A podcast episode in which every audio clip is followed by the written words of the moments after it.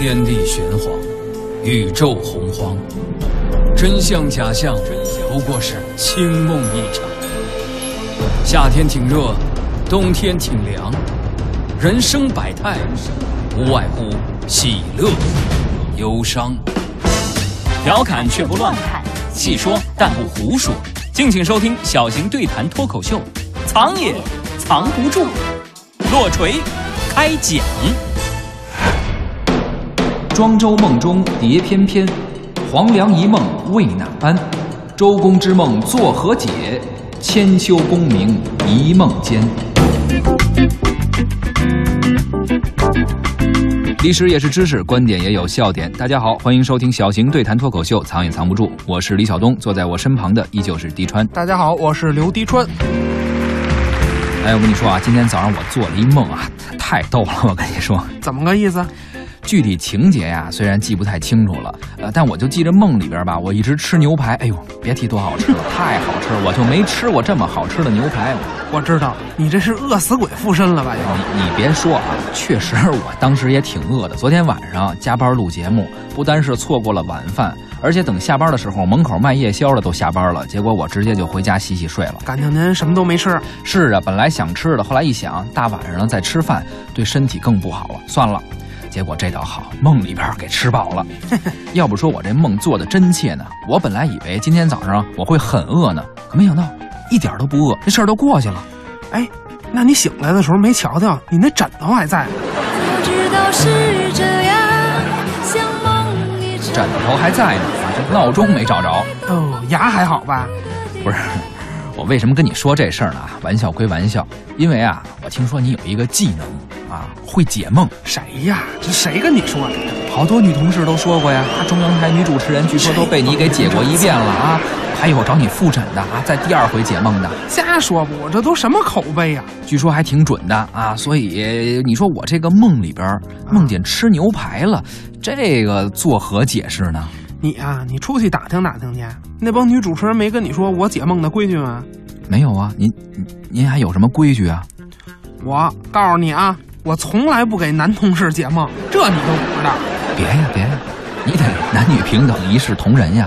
况且你给我这梦解好了，我回去给你宣传宣传去。今年呢，新入台的主持人可都跟我特熟啊，我这给你做广告。哎呦哎呦，这这那这么这么着吧，今天我啊，我今儿就破个例，我跟你说说。那个解梦是一个心理学的问题，但是你这个说真的，你得赶快先去医院挂一普外的号去。普外，普通外科。我我怎么了？我这梦手术啊？你还怎么了？先把你今儿早上吃那闹钟取出来。你说正经的啊，说点正经。那闹钟是因为它老响，我没听见，后来它震就掉地上了。这个。你跟人小姑娘啊，这个什么又解梦又算卦的，这上礼拜我都听见了。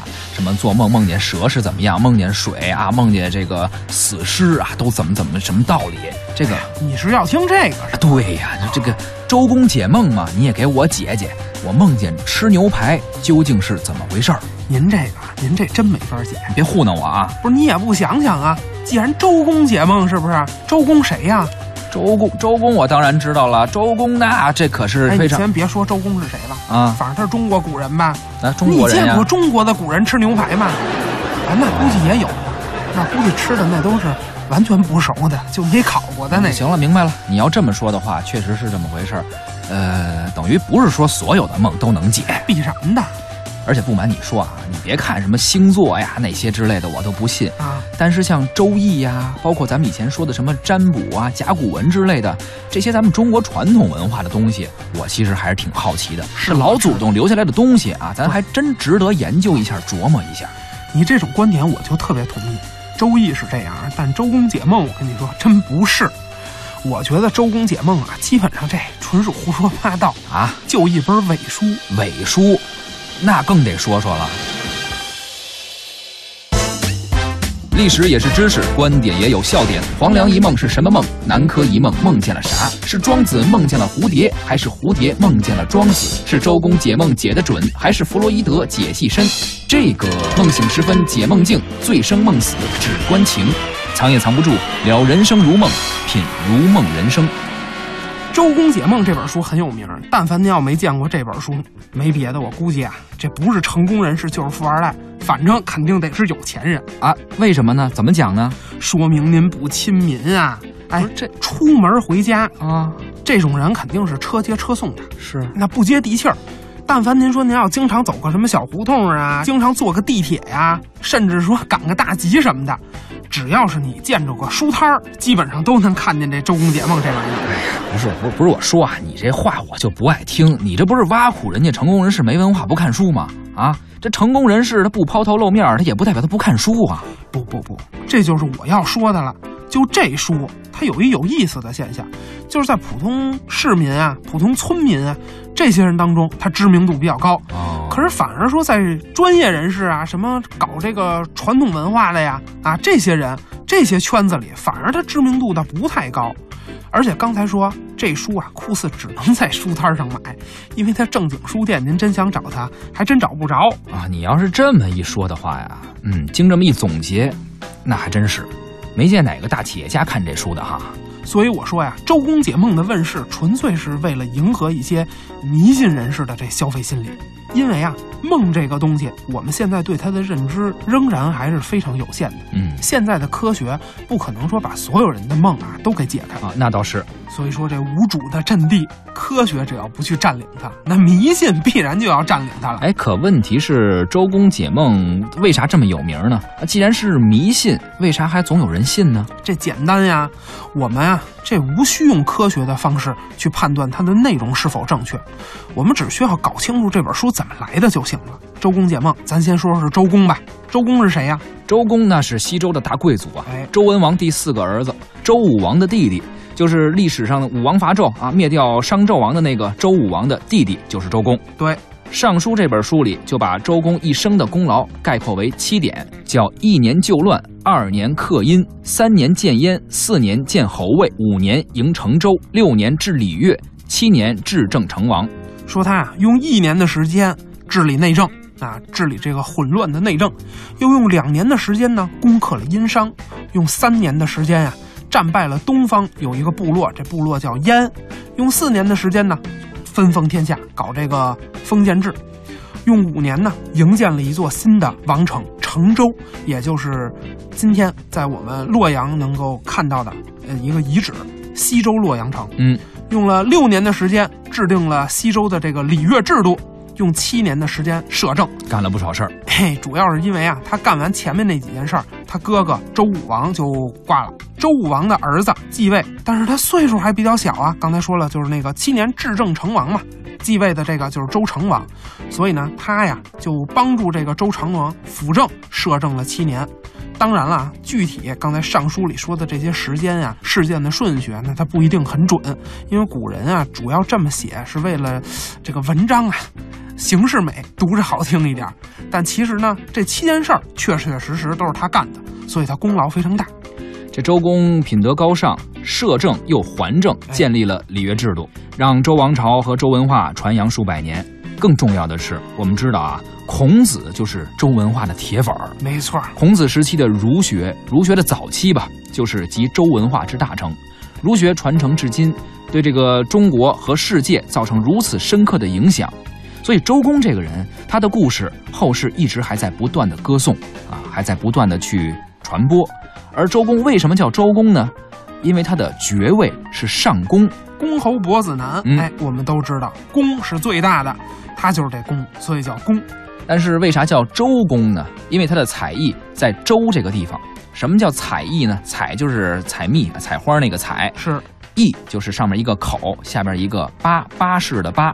当什么讲呢？就是分封的地盘儿啊。这个采邑实际上就是周天子分封诸侯，分给你那块地，就叫你的采邑。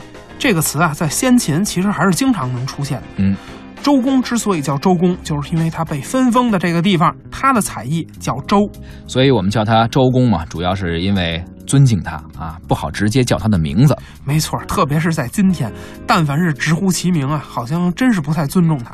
周公的本名叫什么呢？单名一个旦字，哪个旦呢？就是生旦净末丑那个旦，元旦的那个旦。哦，其实这个字儿挺好的啊，只不过就加上周公的姓儿有点搞笑，因为采邑在周，所以叫周公。但大家都知道，其实他并不姓周什么周武王啊、周平王啊，都是庙号。周天子他们家这姓啊，呃，至今仍然在用，现在还有人姓这个姓，就是人少了点所以这字儿呢偏了点左边一个女字旁，右边一个臣，大臣的臣，这个字儿念姬。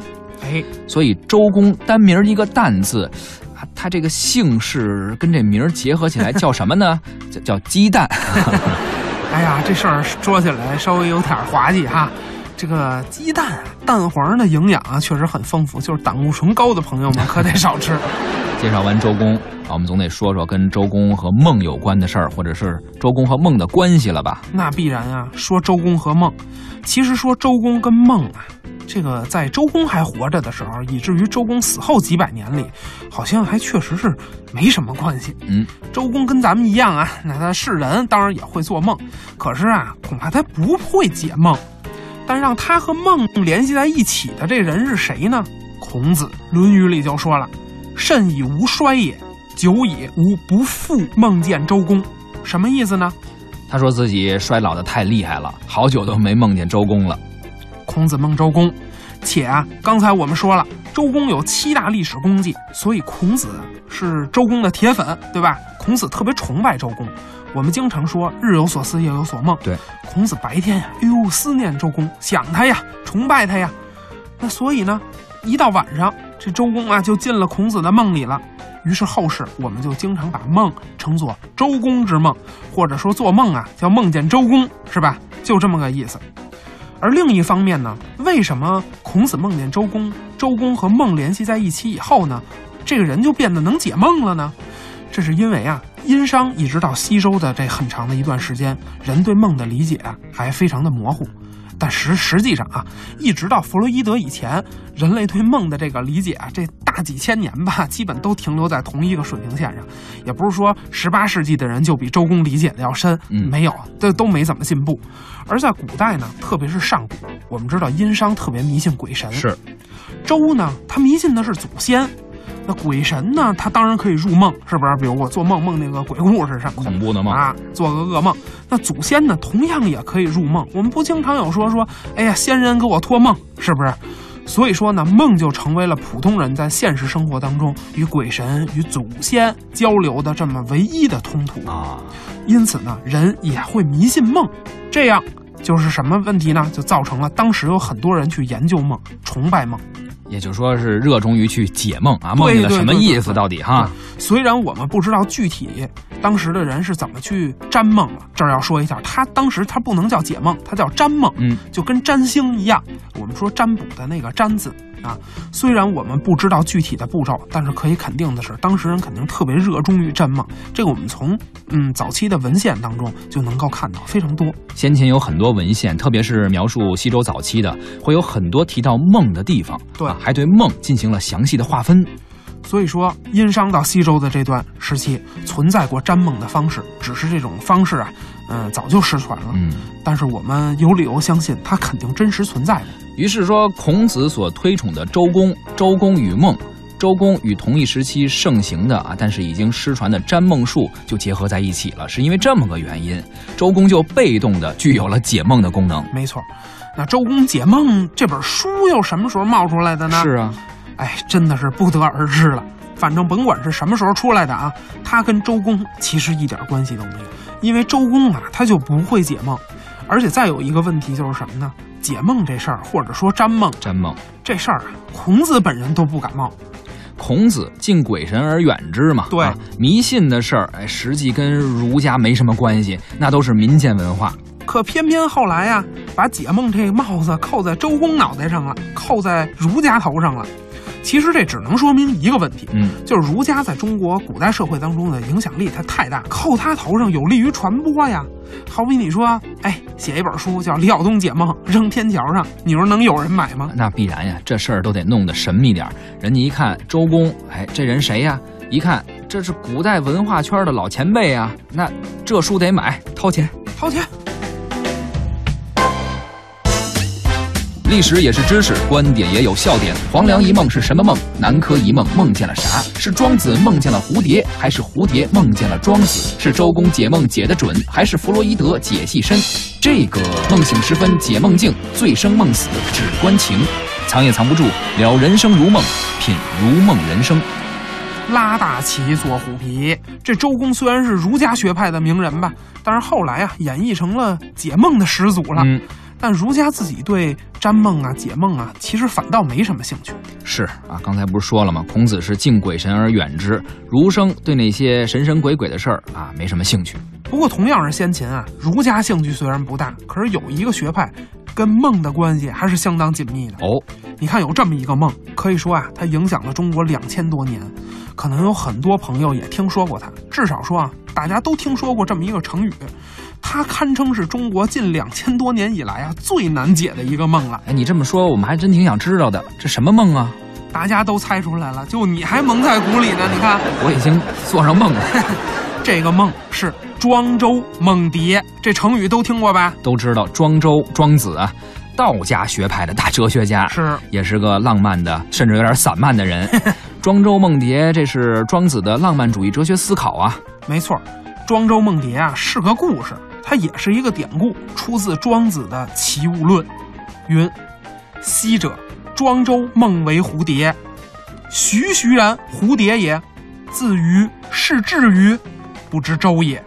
俄然觉，则渠渠然周也，不知周之梦为蝴蝶于，蝴蝶之梦为周于。”什么意思呢？啊，说从前庄周梦见自己变成了蝴蝶，很生动、很逼真的一只蝴蝶。花蝴蝶变成蝴蝶之后呢，啊，因为它是蝴蝶了嘛，是所以他就特别高兴，无忧无虑的飞翔。采蜜去呗。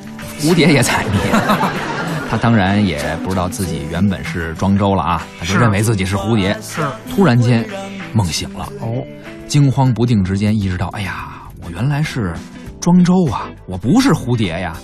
庄周也不知道是庄周梦中变成了蝴蝶呢，还是蝴蝶梦中变成了庄周，够绕的啊。不绕那能是哲学吗？嗯庄周梦蝶，我觉得这事儿啊也分怎么看。啊，如果站在科学的这个角度上看啊，这确实有点野蛮粗暴。我觉着庄周可以梦见蝴蝶，但蝴蝶它怎么能梦见庄周呢？庄周有脑子可以思考，蝴蝶没脑子。你说这猫猫狗狗啊，哺乳动物啊，哪怕你说爬行动物会做梦哈，这都没问题。但蝴蝶是什么呀？节肢动物，嗯，节肢动物的这神经系统啊，远没有这其他动物那么发达。说到你本行了，即便啊，它能做梦，当然了，节肢动物能不能做梦，这个我确实不知道，没研究过，嗯科学恐怕也没证实。但即便是说可以啊，他也绝对不可能做这么复杂的梦，说能梦见自己变成人了，这怎么可能啊？这个，这些都没有什么考证。所以啊，站在科学野蛮粗暴的角度上看，庄周其人并不轻啊。那要是不在科学的角度上看呢？你换个哲学上的角度，哦，哲学这事儿就深了去了。啊你看道家哲学，包括什么西方的现代哲学啊、存在主义啊，反正每一家，嗯，对这个问题都可以提出不同的观点，这绝对是仁者见仁，智者见智了。嗯，反正你要说让我觉着吧，嗯，咱只能是抛开那些高深的哲学不谈，因为咱这是小型历史对谈脱口秀，对不对？是所以呢，咱说历史啊、那结合着生活得对对，结合生活，咱就谈谈实用的层面吧。与其说庄周梦蝶讨论的是梦里梦外，是吧？嗯讨论谁在谁的梦里，我觉得还不如说呀，讨论什么才是清醒，就是怎么才能大脑清醒一点呢？嗯，你看啊，要说是，嗯，说起做梦，我们是不是经常会形容这么一类梦？比如说梦醒了，咱会说，哎呦，我昨天晚上可做一梦，这梦做的太真了，我都觉得是，哎，我醒没醒啊？你赶快掐我一下，是不是经常有这事儿我爱干。梦啊，做的特别真实。我其实就经常这样，梦醒了还以为自己在梦里呢。是尤其是你歇菜吧，你手太黑了，你。尤其是梦里梦见熟人的时候，就感觉梦里发生的什么事儿，哎还就以为是真发生过。对，所以说梦啊很真实，我们就会对人和人生都产生幻觉。反过来说啊，其实人生又何尝不是一场梦呢？我们不是经常说这个人啊，经历了人生的大喜大悲之后，就会感觉人生像梦一样，你你也都不知道究竟什么才是真实的。是，活着活着吧，这人活短片儿了。那是喝短片儿了。所以说，人生有的时候特别激动啊，特别激情的时候，别管是太得意了，还是太失意了啊，您都别太当真，争取把自己啊想象成一只蝴蝶，飞出去，跳出去，您瞧瞧，或许啊，您的人生就会因此不同。没错，人生如梦，如梦人生。说到这个，我就想到了一个成语啊，什么呀？叫“黄粱一梦”哈哈啊。这个大家应该说也很熟悉了。那当然啦，比喻理想很丰满，现实很骨感嘛。没错，“黄粱一梦”，大家都知道这个成语，呃，也都知道它是什么意思，应该怎么用。可黄粱一梦究竟梦到了什么？我估计啊，很多人就不太清楚了。其实成语“黄粱一梦”它出自唐代的传奇小说《枕中记》，《枕中记》顾名思义，讲的就是枕头上的故事。哎，那必然就是做梦了。没错，唐开元七年，也就是公元七百一十九年，有个儒生啊，叫什么我们具体也不知道，哦反正就知道他姓卢，所以就叫他卢生吧。是，卢生进京赶考，结果高考失利了，又得复读啊，垂头丧气的回家。回去的路上，他走到了邯郸，也就是今天河北省的邯郸市，碰见了一个人。回去的路上呢，他就路过这个邯郸，也就是今天河北省的邯郸市啊。哎，我知道了，他这是要上邢台呀。去邢台邢台离邯郸也不远呀。是，他这上邢台一中，迈向崭新人生啊！好，那啊还不如再远点，直接去毛毯厂呢，效果没准更好。得，你还是讲故事吧。他去邯郸怎么了？呃，他碰上了一个人，谁呀？碰上了一个老道吕翁，其实也就是不知道叫什么名儿啊，就是一个姓吕的老道。卢生就唉声叹气呀、老道呢也并没安慰他，就拿出了一个枕头，说：“你枕上面睡觉吧。”啊，于是卢生就睡着了。我的天哪，这碰上人贩子了吧？这个枕头里有迷药哎！啊，还真像啊。呃，不过卢生就睡着了，还做了一个梦。他梦见自己娶了清河女子崔氏，然后中了进士，并且一路高升，从陕州牧、京兆尹，最后荣升为户部尚书兼御史大夫、中书令，封为燕国公。这才叫白日做梦啊！想象力可真丰富哎，人家这梦还没完呢，不光是仕途如意，啊！而且还儿孙满堂。哦，不仅是儿孙满堂啊，就连他的孩子也是个个有出息。嘿，八十岁的时候，卢生病了，这下呢久病不愈，想来想去怎么办呢？那怎么办呀？那就死了呗！然也，这卢生就死了。死死死了，总该醒了吧？没错啊，这个梦里边卢生一病不起，死了啊。结果梦里的卢生一死，啊，现实中的这个主人公 卢生也就被吓醒了。从梦里就回到现实中了。哎，那他在现实中是怎么样的呀？现实中一醒，翻身一看，一切如故。哦，那个吕翁还坐在他的身边，就连客店里的店小二灶上蒸这黄米饭都还没蒸熟呢。那太好了，没让人贩子拐跑。还是那地儿哈，就说他梦里边仿佛过了自己的一辈子，可梦外仅仅是蒸饭这会儿功夫，蒸黄粱米的这功夫做了一场梦，如同一生啊，就是黄粱一梦啊。这是成语“黄粱一梦”的出处。唐朝的这部传奇《枕中记》被明朝著名的戏剧家汤显祖，也就是《牡丹亭》的作者改编成了剧本儿，嗯，搬上了戏曲舞台，取名叫《邯郸记》。这客店里卢生遭遇的那位吕翁啊，他也不叫吕翁了，改成了八仙中的吕洞宾，就是被狗咬的那位。狗咬吕洞宾，不识好人心啊！反正黄粱一梦就是这么个故事。如果您想看的话，今天呢在昆曲的舞台上还能看见这部作品。这是一好主意啊！听完典故，再感受一下昆曲，关键关键最关键的是晚上再睡一好觉，做个好梦。我看就这样的人生，就让人艳羡不已了。哎呀，生活不止一场梦啊！但只要您努力，就一定有梦圆的那一天。停停停，怎么了？不是我明显的感觉到您这都困了。好家伙，这一边伸懒腰一边揉眼睛的。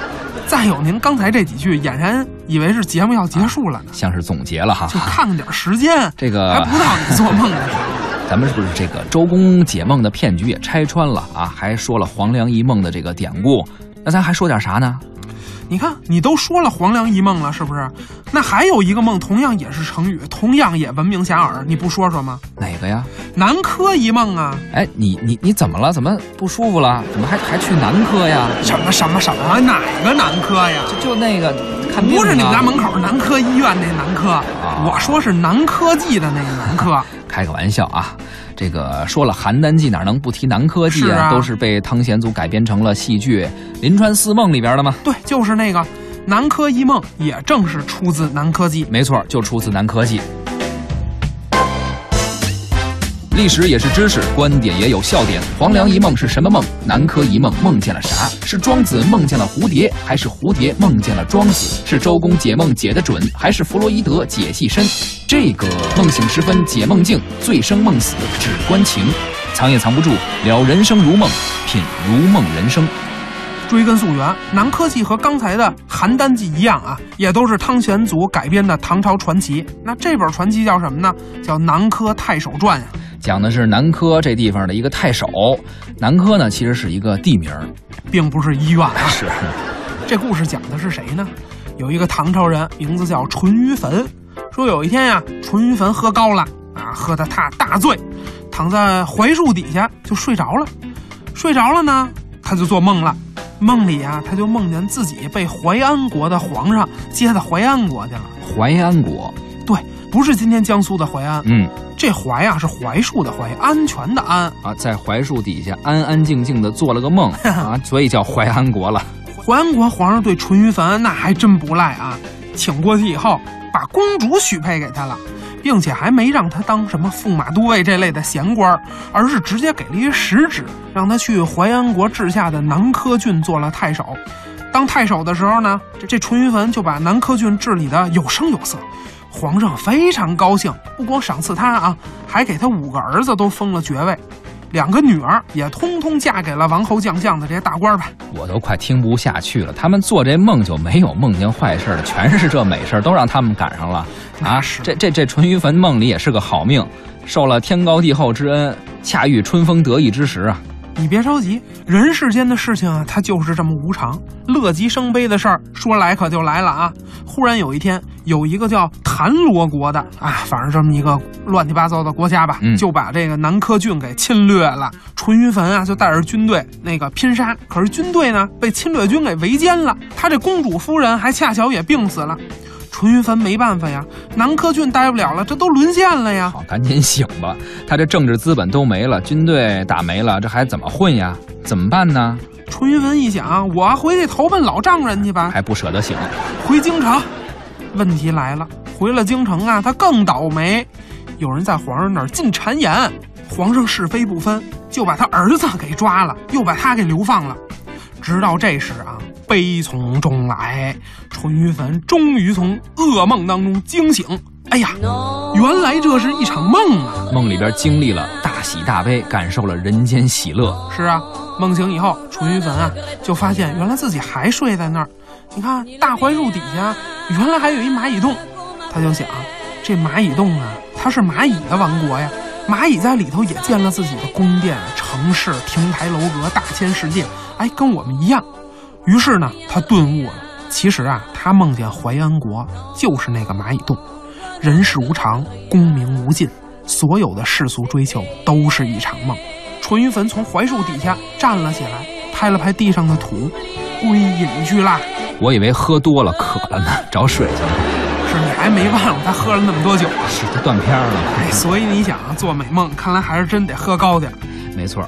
南柯记、邯郸记，还有紫钗记和牡丹亭啊，也叫还魂记啊。对，反正就这四季都是汤显祖的代表作。四个故事，四场梦，如梦人生，人生如梦，合称玉明堂四梦啊，也叫临川四梦，把中国古人的情欲啊、理想啊、入世和出世的人生啊，都写得活灵活现。嗯，数以千年的梦，数以万计的人，我们每一个人，每一个梦，其实都写在这里面。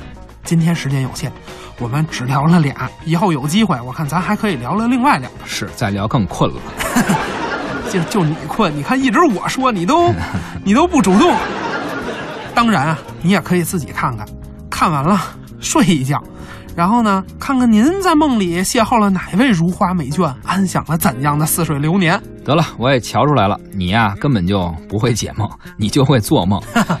而且要说你不俗吧，你还真不俗。必然，您估计是不会做梦发财当大官吧？那是，我何尝做这般粗鄙的梦啊？粗俗、粗鄙不堪呐！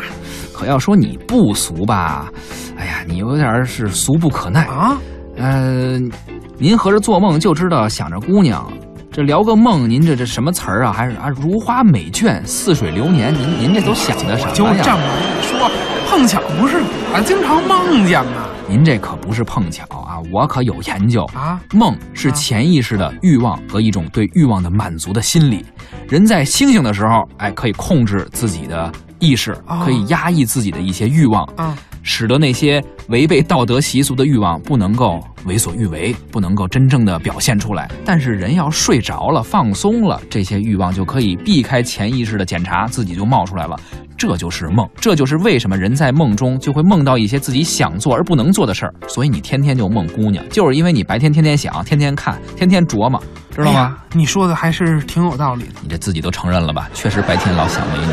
不是不是，我不是说你这一句话说的有道理，我是说你前头说什么潜意识啊，什么睡眠放松啊，什么什么就是那些东西那那挺有道理的呀。开玩笑呢，这弗洛伊德的学术研究成果那都不是闹着玩的。哦，这个我刚才说这些啊，啊也不是我我说的，只是概括了一下出自弗洛伊德的一本书《梦的解析》。哦，弗洛伊德把我们对梦的意识从梦寐的原始认知带入到了一个全新的世界，这样的解释呢才是靠谱的解梦。只是因为梦和潜意识是个非常复杂的东西，还有太多我们不知道的地方。而且呢，这个道理虽然是一样的，可是我们每个人的经历啊，每个人的欲望呢，并不相同，对梦的解释也不可能完全一样。不是所有人说梦见一样东西，最后全都说是这种解释。所以说解梦这事儿在古代那是占卜，在今天绝对就是个娱乐，千万别当真。是，您要是说老做梦，要么是真病了，那您赶快上医院看看心理医生；要么就确实是可能压力太大，那就放松放松，给自己放个假，好好休息休息。梦醒时分解梦境，醉生梦死只关情。本期节目呢，咱们就先聊到这儿，也欢迎您关注我们的微信公众号“藏也藏不住”，还有更多精彩的内容。本期节目就是这样，咱们下期再会。再会。外面那几个女主持人一直看着你，是不是找你有事儿啊？这都是等我录完节目要探讨业务的。哎呦，还跟你探讨，那他们这业务得多差呀？什么话呀？这都慕名而来的。哎，你们赶快进来，进来说。滴川老师，你还得再给我解释一下。昨天晚上我又做了个梦，吓死我了！哎，别害怕，我在呢，慢慢说。嗯、我给你分析分析。太好了呢！我梦见有一个女尸，头发特别长，都是白的，特别吓人。哦，哎呀，这样哈，你等我想想啊。梦中啊，出现最多的就是这个白衣女尸的形象，对吧？嗯，这代表抑郁的情绪呀、梦中的这个死人啊，往往都是单独出现的，很孤独啊。因为啊，抑郁本身本质的特点就是孤独。哎，你最近是不是孤独？没没男朋友了吧？嗯没有没有，滴川老师，你说的太有道理了，你太有才了，哎呀，过奖了，过奖了。我好崇拜你啊！一会儿你要有空的话，我想请您吃个饭，再具体说一下好不好？哎呀，这个你可能得稍微等一会儿了。你看后面还排了这么多人，是不是？我得一个一个解啊，好不好？是啊，我们这都还等着呢。当我是空气呀、别吵，别吵啊，都有机会。迪川老师，该我了，我也做了个梦。我也是，我也是。哎，别急，别急啊，不要急。俗话说“日有所思，夜有所梦”啊，是不是最近你们这个加班啊，睡觉都睡得不太好啊？哎，是不是跟男朋友吵架了？人家还没有男朋友呢。哦，没男朋友啊？哎，那你过来，先给你解。哎，迪川老师，我着急下班接孩子，要不先给我姐呗？哎，接孩子，这有有孩子的同事，这次就先不接待。已婚的那往后排，单身的往前。一川哥，那你看啊，我昨天吧也做了，哎，去去去，男同事都别凑热闹。喂，哎，张总，张总，哎，今天在呢？哎，啊，新出了什么艺术史啊，哲学的？哎这不，这次我不要这些书了，我我我跟您打听个新的，这个《周公解梦》，您那儿有现货？对对对对对，图文版更好啊，越详细越好。啊啊啊！九点半以后才能出来，没问题。咱们老地方见啊，就我们台对面那天桥，您等着我，一定给我留一本，必须给我留一本，不见不散啊！